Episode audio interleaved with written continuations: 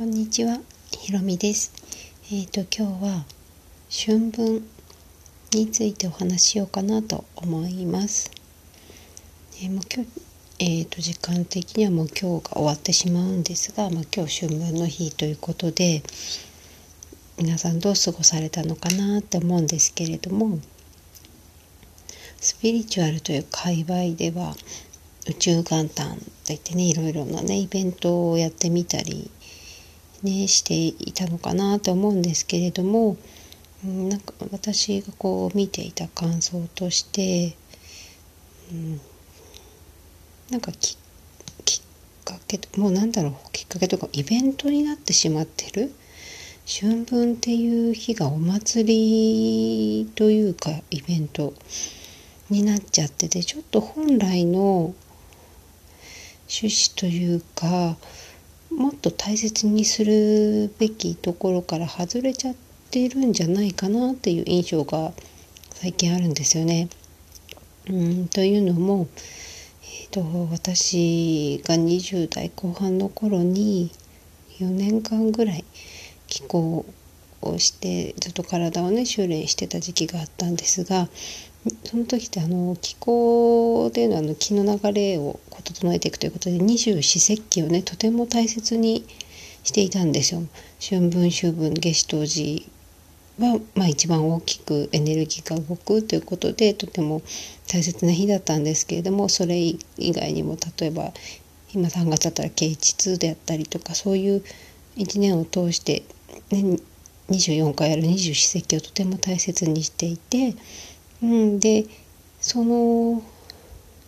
そこは大切なんですけれども、うんとね、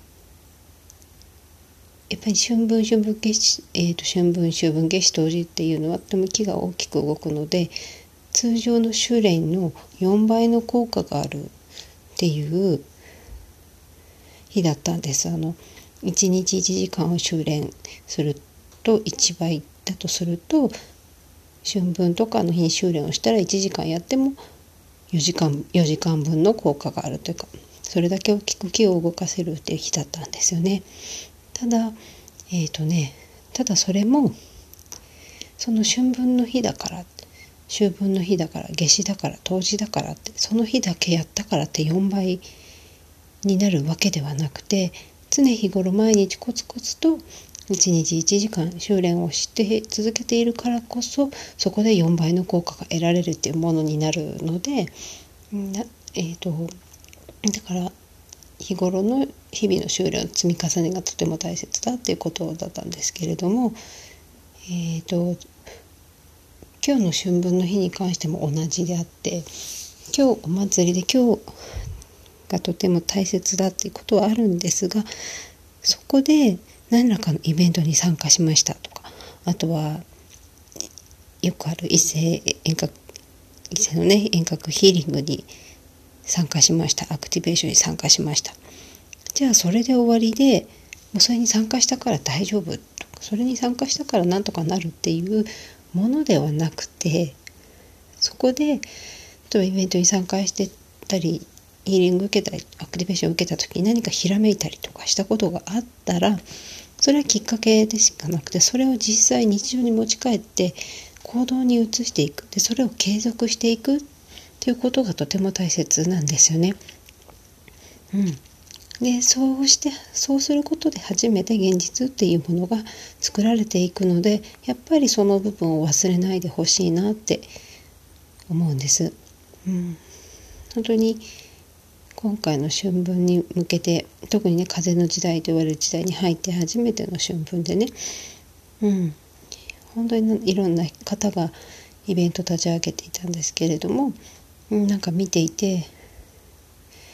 うん、ちょっとあまりね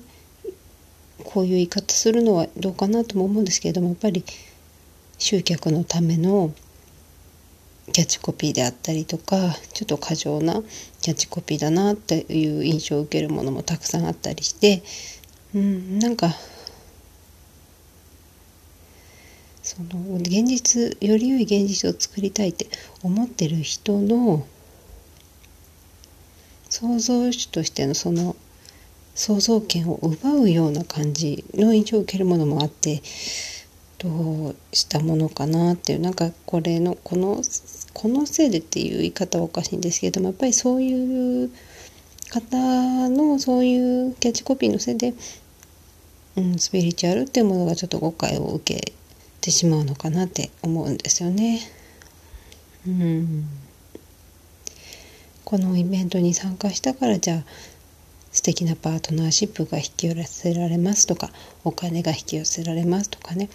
そういうんじゃないんですよね。本当は。ただやっぱりどうしてもそういう言葉ってそういうコピーってね魅力的なのでついついこう参加してしまう方もねいるんですけれどもじゃあ参加しただけでやっぱりそれパートナーが突然ポンと王子様のような人が現れるとか宝くじに当たるとかね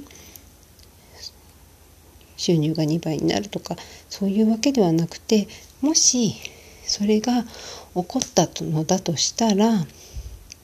その方はそれまでずっと積み重ねてきたものがあってでそのイベントでのイベントなりヒーリングなりアクティベーションがきっかけとなってパンと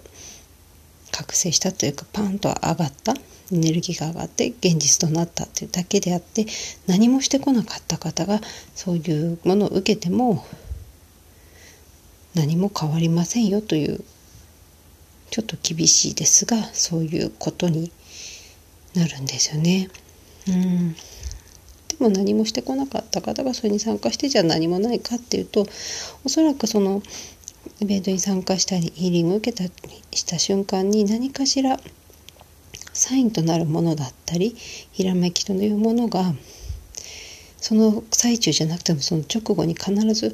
来ると思うんですね。でそれを見逃さずキャッチしてやっぱ行動に移していく、うん、それがこう大切なのかなって本当に思います。うん、ということで今日は春分という日について、うん、お話し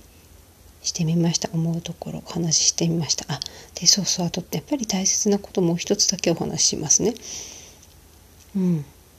えーと、やっぱり私たちが一人一人が今この瞬間こここの場所にいられるっていうのはご先祖様あってのことなんですよね。うん、私も若い頃はなかなかそれがね感謝できる気持ちとかがなかなか持てなかった時期もあるんですけれどもぱりご先祖様がいることで私が今ここにいられて今こうしてたくさんの経験をすることができている、うん、だから日常的にね毎日感謝をするっていうのは忙しくてついつい忘れちゃったりとかねそういうこともあると思うのでそこまではしなくてもせめてこのお彼岸っていう時にお墓参りに行ったり、ね、お線香あげたり遠方で行けなかったらあの思いを馳せるだけでそう意図するだけでその気持ちっていうのは届くのでそうやってね意識を向けるっていう感謝するっていうありがとうございますってすることはね本当にとても大切なんじゃないかなと思います。うん、それがこの日本人に生まれた意味っていうのもあるのかなって思うんですよね。うん、そうですね、うん、だからそういう本当に基本的な大切な部分を忘れずに、うん、過ごしていただけたらと思います。はい、ということで今度こそおしまいです。はい、今日は新聞についてのお話でした。最後までご視聴いただきありがとうございました。